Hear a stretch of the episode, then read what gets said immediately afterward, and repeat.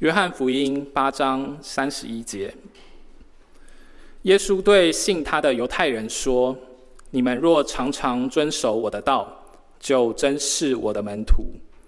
你们必晓得真理，真理必叫你们得以自由。”他们回答说：“我们是亚伯拉罕的后裔，从来没有做过谁的奴仆。你怎么说你们必得以自由呢？”耶稣回答说：“我实实在在的告诉你们，所有犯罪的，就是罪的奴仆。奴仆不能永远住在家里，儿子是儿子是永远住在家里。所以天父的儿子若叫你们得自由，你们就真自由了。我知道你们是亚伯拉罕的子孙，你们却想要杀我，因为你们心里容不下我的道。”我所说的是在我父那里看见的，你们所行的是在你们的父那里听见的。今天是回华牧师在我们当中证道，证道的题目是真理与传统。我们将时间交给牧师。各位弟兄姐妹平安。我花很多的时间听呃 Podcast 一些广播、一些访问的节目。那在这些访问的节目里头呢，呃，主持人常常会问他邀请来的来宾各式各样的问题。其中有一个问题，我发现呃，在各式各样的节目里头很常出现，就是主持人会问来宾说：“如果可以，你会对年轻的你说一句什么样的话？”各位弟兄姐妹，我们今天早上来玩一下这个游戏哈。如果你可以对年轻的你讲一句有关信仰的话，你会说什么？呃，我在预备的时候，我想到我的答案呢，跟今天这段经文有点关系。今天我们刚刚读的经文是《约翰福音》第八章三十一节开始，其实一直到第八章的结束。这是耶稣跟犹太人的一段对话。说他是对话呢，好像有点不太对。呃，说不定至少得是辩论，甚至于是吵架哈，因为其中充满着火药味。我们举其中几个简单的例子，在八章的三十六节，耶稣说自己是天父的儿子。他说：“天父的儿子如果叫你自由，你就是得了真自由了。”耶稣说：“那你们这些犹太人呢？你们是亚伯拉罕的子孙。”八章三十七节，吵一吵之后，犹太人说什么呢？犹太人说：“我们只有一位父，就是神，就是上帝。”所以呢，他们把自己跟耶稣呢，呃，相提并论了。八章四十一节，他们是天父的儿子。耶稣说：“你们才不是，你们是什么呢？”你们是出于你们的父魔鬼，八章四十四节。你们父的私欲，你们偏要行。他从起初是杀人的，不守真理，因他心里没有真理。他说谎是出于自己，因他本来是说谎的，也是说谎之人的父，就是你们这些人的父亲。你们的父亲不是神，是魔鬼。犹太人怎么回答？你知道吗？四十八节。我们说你是撒玛利亚人，并且是鬼附着的，这话岂不正对吗？所以你看他们的呃回击哈，他们的反应是：你也不是天父的儿子啦。OK，你呢？你刚刚说我们的父是魔鬼，你你是被鬼附的，你是我们瞧不起的撒玛利亚人。各位，这个对话怎么回事啊？怎么弄得这么不可开交？可是你晓得，如果我们注意到这一群人，其实一开始不特别的坏哦。经文一开始告诉我们，三十一节，这些人呢是信他的犹太人，这些人是信耶稣的，是在那里听耶稣讲论各样的事情，他们相信耶稣，觉得这个人说的真的是非常的有见地，让我们。看见原来神的心意是这样，他们是愿意被他吸引，甚至于愿意被他改变的人。可是呢，耶稣却指控这一些人说：“你们想要杀我。”耶稣到底是针对什么样子的问题说话这么的尖锐？耶稣的控诉这么劲爆，他们到底在谈论什么？各位，如果我们仔细的看，简单的说，耶稣和犹太人那一天，他们谈论的问题是什么是真正的信仰？他们也许比我们，呃，讨论信仰的时候的出发点要更往前跨一步。他们讨论的是信仰如何真正在生活在社会当中实践出来。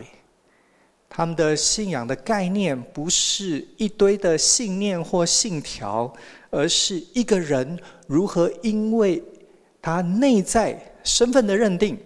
如何？因为他对神的认识，他可以活出一个不一样的人生。弟兄姐妹刚刚讲到说，如果我们可以对年轻时候的自己讲一句有关信仰的话，我猜我会对自己说的是：千万不要忽略信仰实践的层面。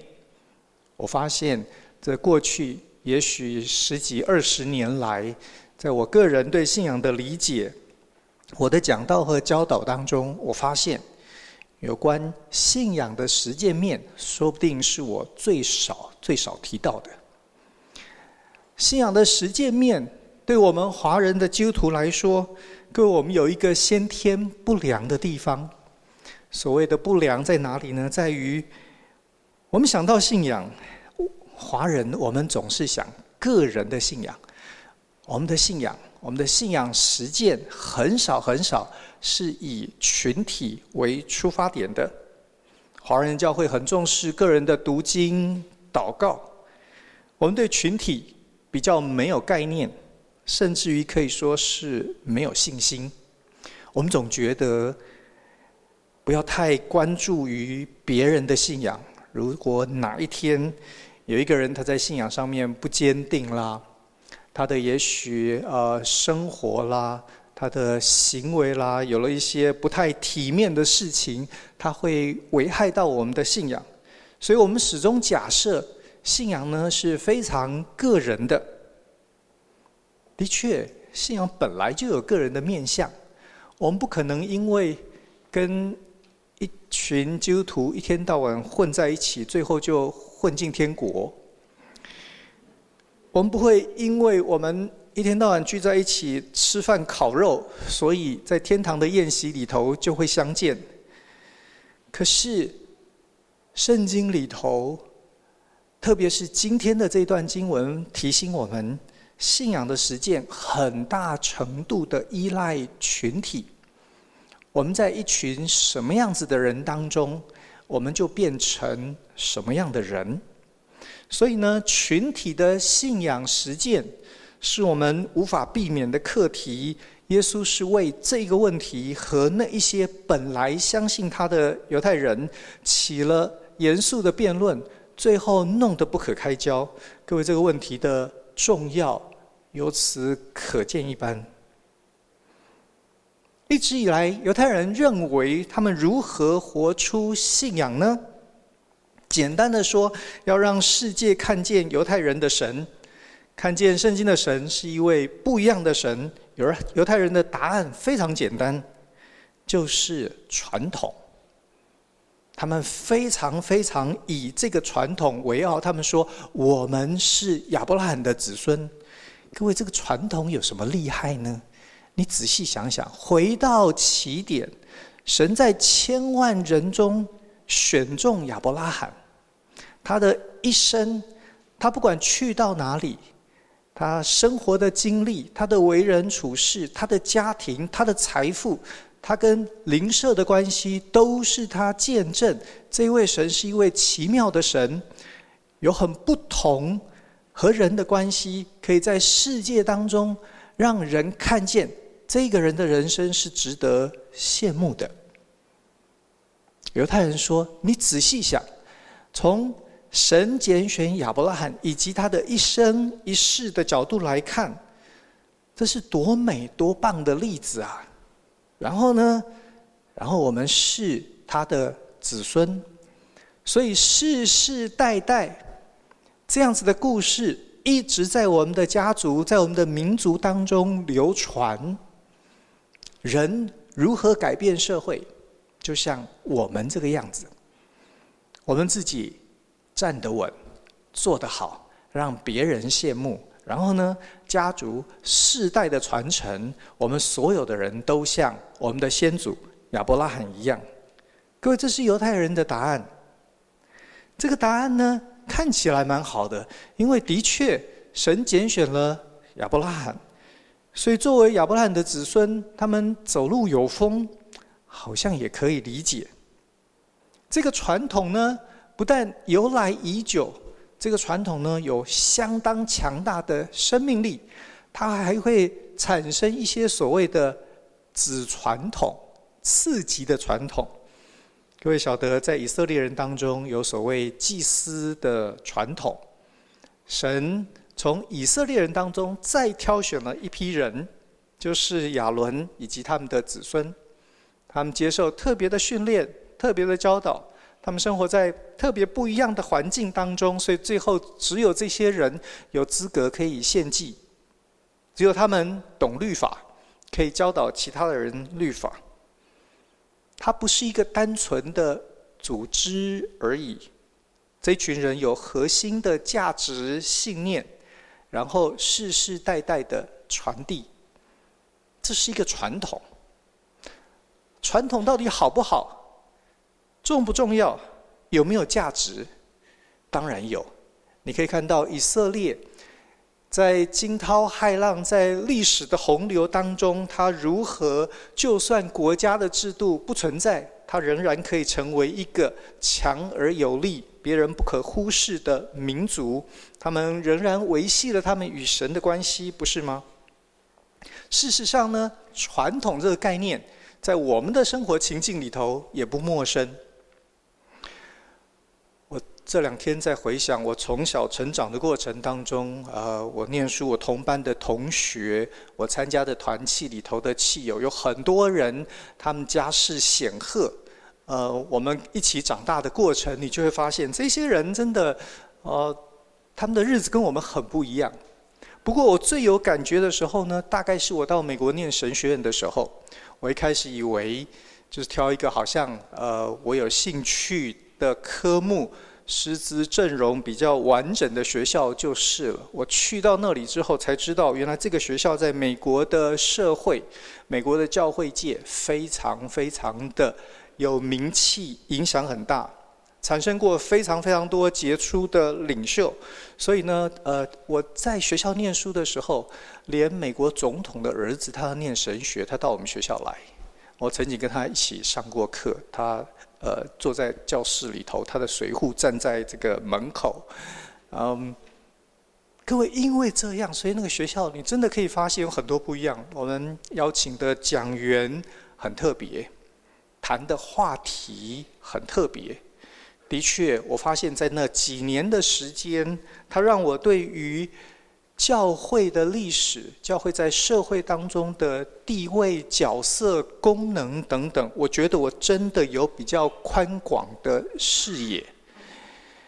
我们这些从那个学校一起毕业的学生，我们常常聚在一起的时候，我们会开开玩笑。虽然我觉得我们讲的是真的，各位，我们毕业的校友在全世界各地服侍，可是偶尔有机会你去听到某一个人讲到。如果你听到他有一些特别的特色，你可以辨认出来。虽然我们彼此可能根本不认得，但是你可以听出来说那是校友。各位，你看传统有非常非常强大的力量。当你听到是校友在那里服侍讲道，突然之间呢，关系就拉近。你对于你所受的教育那些价值等等，你的依附力。你的向心力，那个团结，突然之间呢，变成非常非常的强烈。那种与有荣焉，那一种，呃，我也是其中的一份子的那个感觉，那个骄傲，是传统里头一个非常非常大的吸引力，它可以形塑人，让人放弃某一些作为习惯，它可以让你愿意尝试一些新的想法和观念。名校，或者是有名的企业公司，甚至于教会。弟兄姐妹，我们都在这一些所谓传统的势力之下，说不定我们也享受了很多传统带来的好处。如果是这样，那耶稣为什么对传统的评价不高呢？耶稣难道不知道传统里头有这一些好处和价值吗？各位，从耶稣所说的话里头，你可以看出来，耶稣为什么给的评价不高？第一个原因是。在传统之下的人不一定都展现那个传统的精神。耶稣说：“我知道你们是亚伯拉罕的子孙，你们却想要杀我。”亚伯拉罕从加勒底的乌尔到哈兰，到迦南，去了埃及，再回来，经过各式各样的艰辛困难，亚伯拉罕从来没有想要杀人。他对于异族，当亚比米勒带着军长菲戈来找他订合约的时候，他很开心的跟人家就立了合约。所以耶稣说：“你们一点都不像亚伯拉罕，虽然你们名义上是，血统上是，但是就精神而言，你们跟亚伯拉罕一点也不像。”弟兄姐妹，我知道我们呃都信耶稣，所以呢，当耶稣说话的时候，基本上我们就是一定投 yes，对吧？啊，呃，耶稣讲的一定对嘛？可是我们得说这个问题呢，没那么简单。为什么没那么简单呢？因为传统，刚刚我们说的，它也是神设立的哦。现在耶稣，耶稣是我们的神。耶稣是道成肉身，仍然是完全的神。可是我们的耶稣却质疑传统的功用。那到底我们如何看待传统呢？某一些经文对传统似乎是非常的高举，建立那个传统；某一些经文对传统很贬义。我们到底如何看待传统？我觉得在。讨论这个题目，圣经里头最重要的经文应该是《创世纪》第四章。那里提到亚当和夏娃生了两个儿子，一个是该隐，一个是亚伯。经文说，该隐是种地的，有一天他拿地里头的出产为供物献给神。他的弟弟亚伯是牧羊的，他也把羊群当中头生的和羊的脂油。献上，两个兄弟根据他们的专长、他们的所有，他把他们的所得拿来献给神，看起来非常的公平，非常的民主。不过呢，这个献祭有非常不一样的结果。经文告诉我们说，神看重亚伯弟弟的供物，他所献的羊群当中的头生的和羊的脂油被神悦纳了。神没有看重该隐和该隐所献的供物。弟兄姐妹，历来非常多读这段圣经的人在讨论，到底为什么亚伯的没有被神悦纳？有人说神喜欢吃肉，不太吃素，所以这个呃该隐呢就没被选中。呃，不过别忘了，在以色列献祭里头呢，其实占最高比例的是素祭。不是牛羊牲畜的那些，反而是稀少的，是不定期的。真正最长，每一天都得献的是素祭，一点都没有更呃次等，或者是没有价值。有人怀疑，因为里头没有流血，各位没有流血的祭太多了，何况在这里所献的根本不是为了赎罪。真正最大的问题是什么呢？各位看起来，真正最大的问题是用心和不用心。亚伯的祭物是精挑细选的，该隐的就地里头出产那个部分，希伯来文的描绘呢，是他就是随手抓一把就去了。这对于传统有什么呃影响呢？弟兄姐妹，在我们今天非常个人的时代，我们的信仰、我们的教会的敬拜等等，也都相当程度非常呃平民化。没有阶级的问题，我们很难理解这段经文真正要说的意思。可是原来的古近东，原来的以色列家族当中是有祭司的，只有祭司可以献祭。亚当夏娃的家庭如果有祭司的话，各位一定是该隐，一定是长子。换句话说，该隐才有资格，亚伯是没有资格献祭的。我记得我在呃国外念书，上到比较宗教的时候，和其他一些不同信仰、不同背景，但是都从都在研究古近东的这一些人，我们在讨论这段经文的时候，非常非常多其他的人对于耶和华神的选择表示诧异。为什么这么稀奇呢？因为古代所有宗教的起点，各位说不定今天很多民俗信仰也是这样。第一个是你有没有资格？你没有资格，你做的再好都没有用。理论上呢，该隐才有资格，所以该隐做的就是神就应该，因为制度体制是神建立的，神就该，既然你立他为长子，你使他出生次序高于亚伯，你就是应该悦纳那个长子所做的，神却没有。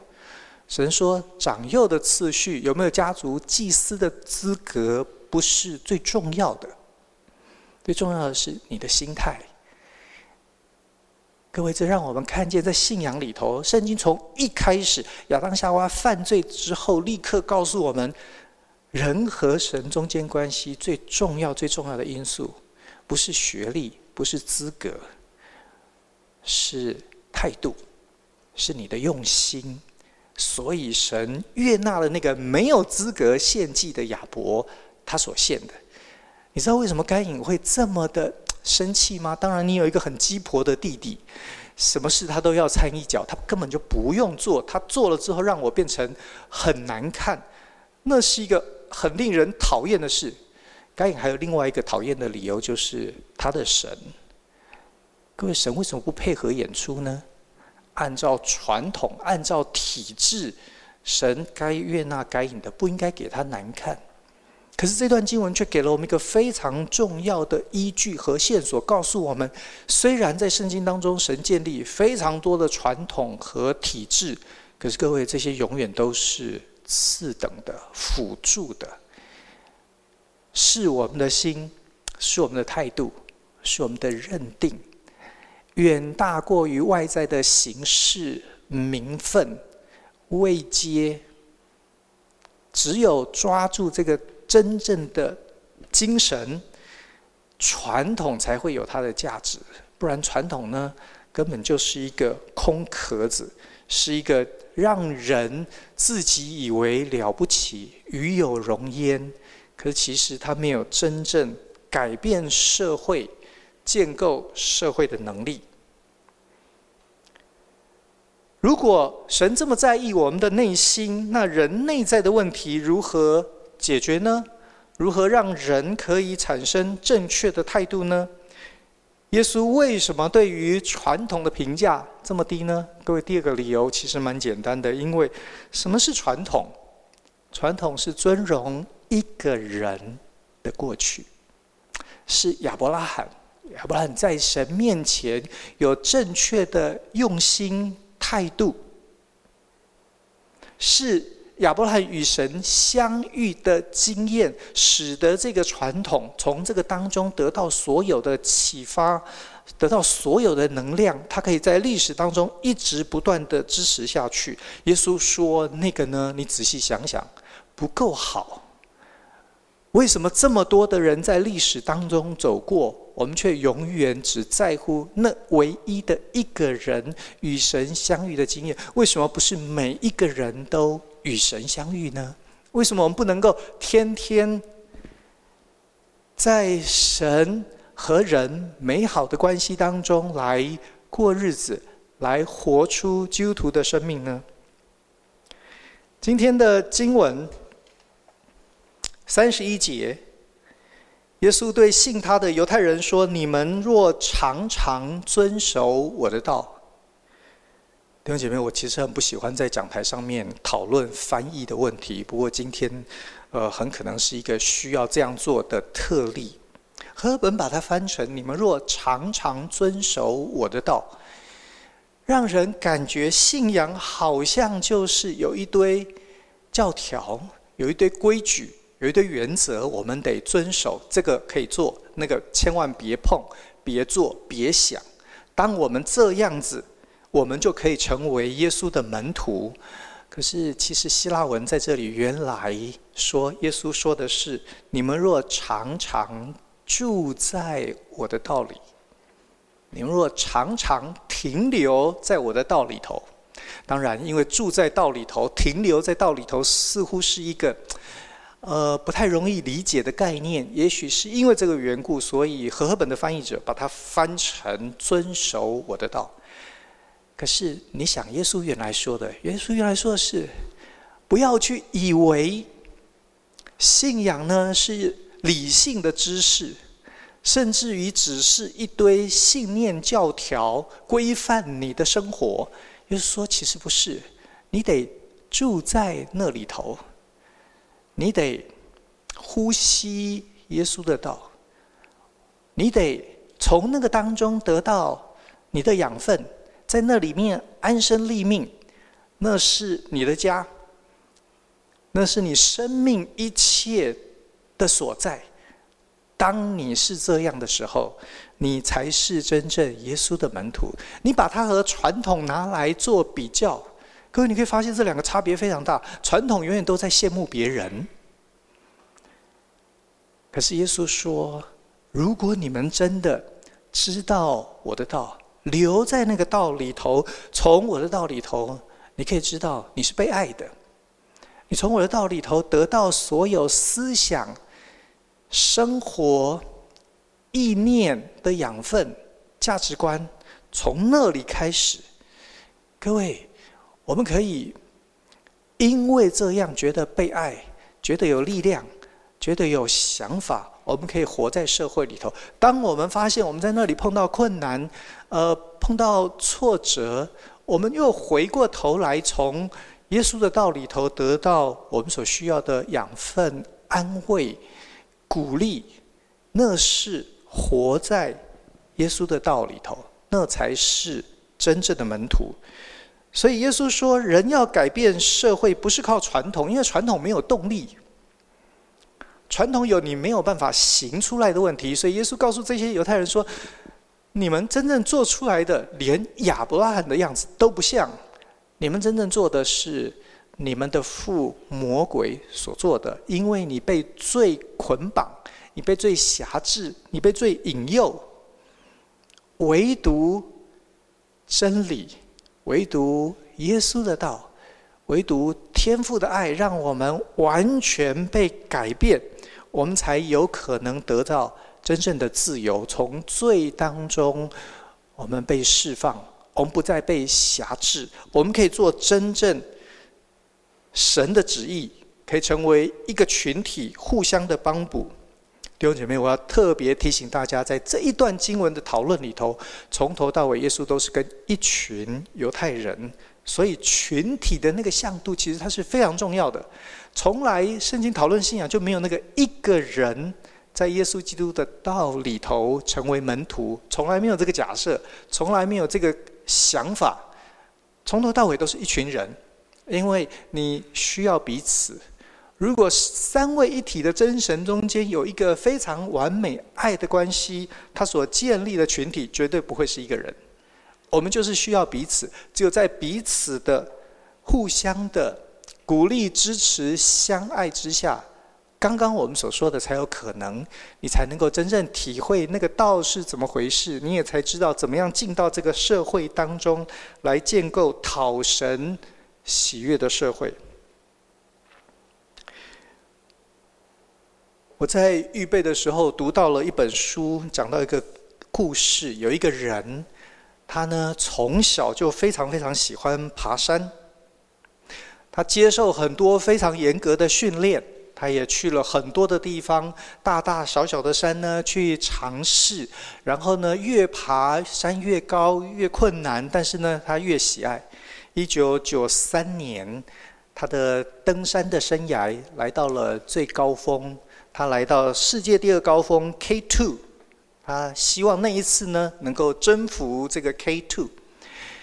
九三年那一次预备非常非常久的时间，呃，跟着他的团队到了那里，结果没想到最后呢，在 K2 要爬这个主峰的时候呢，在基地营呢就发生了一些意外，他没有水，没有食物，他跟他的队友呢，呃，被隔开，没有联络，他在巴基斯坦的山区呢，最后被。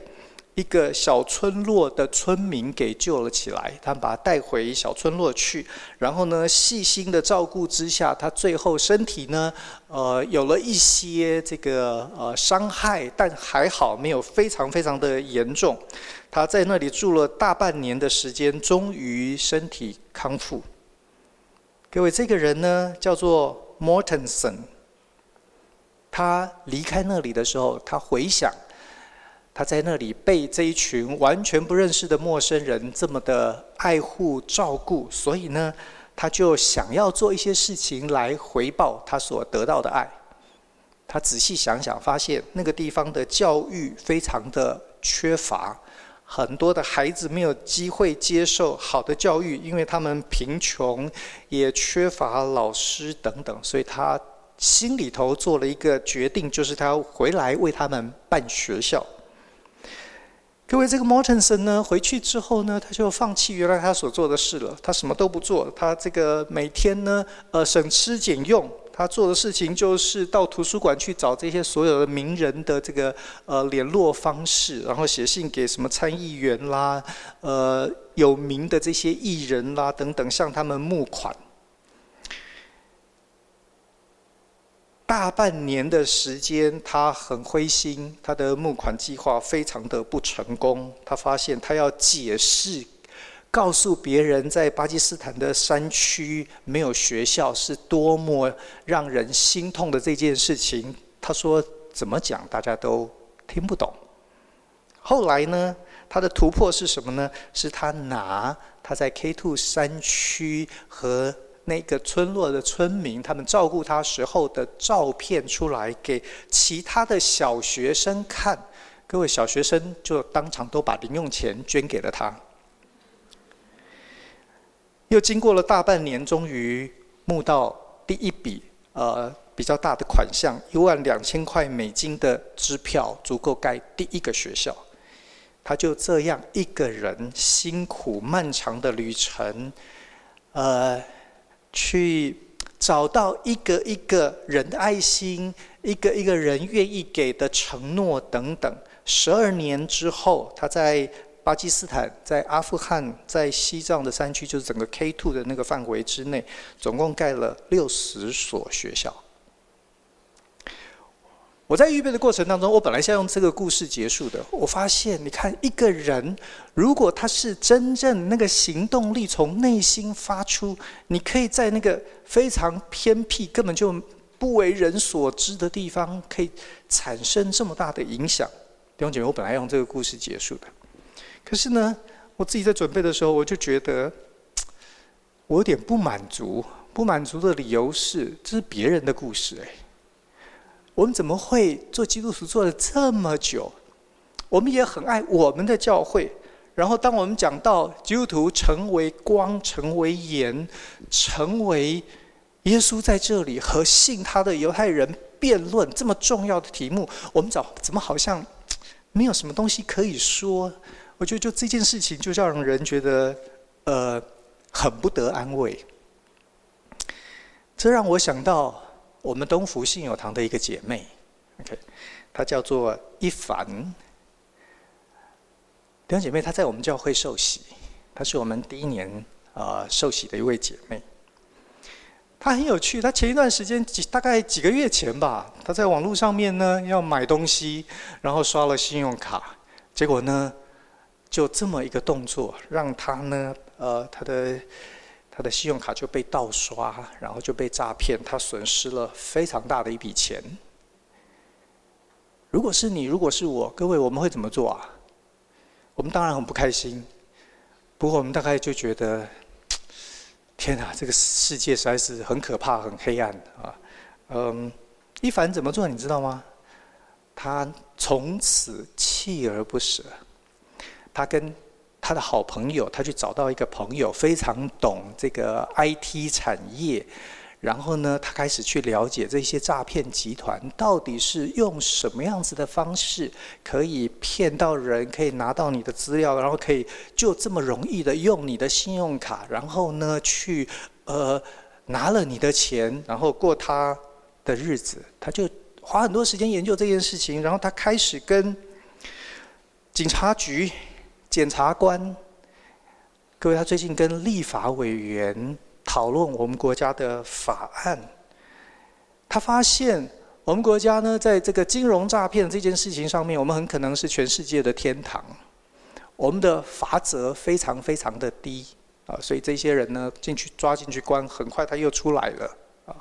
呃，我们的金融机关、金融机构等等，呃，从银行一直到金管会，他们几乎没有什么责任的问题。啊，他发现这里头好多好多的问题跟漏洞，他就觉得这没有是非，这不是真理，这不是神所喜悦的社会。被骗的人，各式各样的人，有一些人当然就是有一些金钱的损失，也许对我们的生活没有太大的影响，可是也有很多的人。他们损失的钱非常非常多，让他的生活、让他的家庭产生很大的困难。弟兄姐妹，我们在小组里头听一凡呃讲他在做的事，我真的从心里头佩服他。我们小组很多弟兄姐妹呢，给他鼓励支持他，虽然我们其他人不太懂他到底在干嘛，但是我突然间觉得，在预备这件这个讲道的时候，我突然间觉得，我们的姐妹把约翰福音第八章。耶稣和犹太人的辩论，好像活生生的活在我们眼前。耶稣对那些犹太人说：“魔鬼是说谎之人的父。”各位，那不就是今天的诈骗集团吗？我们为什么这些被真理所拯救、活在真理里头、有一切属灵福分的人？说不定某一个程度讲，我们也享受了很多物质的福分。弟兄姐妹，我们千万别让魔鬼的虚谎、诈骗在这个社会里头影响这么多的人，然后我们视而不见，我们心中一点感动都没有。我为我们的祷告是。我希望一凡可以在我们当中成为我们的榜样，我们可以继续鼓励他、支持他。说不定我们当中也有很多专业的人，我们可以一起来帮助他。弟兄姐妹，也许神可以用我们这个教会，用我们开始，用我们的影响力，改变台湾这一个不合理的现象。那才是真理，使我们得以自由，使许多的人享受真理，享受。自由的机会，你要信耶稣吗？耶稣对信他的犹太人一点都不客气。耶稣说：“你们是杀人的，你们是虚谎的。为什么信耶稣还被这样指责呢？因为他们没有真正活出信仰。对他们来说，信仰不过是另外一个。”勋章，另外一个装饰品，可以让他们在众人面前似乎好像显得更好。耶稣说那是虚谎。弟兄姐妹，我们我们有同样的挑战，我们得真正的愿意让真理成为我们的灵感，成为我们的梦想，成为我们的目标。我们得让耶稣基督他的心成为我们心里头真正的感受。看见其他的人在这一些虚谎势力的影响之下，他们的日子有多艰难。耶稣说：“你们如果真的活在我的道当中，你们就得以自由。”我们一起祷告。父神，我们感谢你，就像拣选亚伯拉罕一样，你选了我们，你让我们可以在耶稣基督的救恩之下，没有罪的捆绑，可以成为教会，可以在这里彼此相爱、互相扶持。就但愿我们在这里所做的，不是仅仅建立一个新的传统。而是活出真正的自由，让我们我们的心可以被感动，让我们的心愿意为人的苦难而流泪，让我们愿意付出我们的时间、我们的爱心，为的是让所有的人、其他的人，可以在你的创造当中真正享受生命。就求你帮助我们看见原来。信仰的实践不是我们所选择的范围，是你把我们摆在的地方，让我们在那里成为光，成为盐，成为你的见证。我们这样祷告是靠耶稣的名，阿门。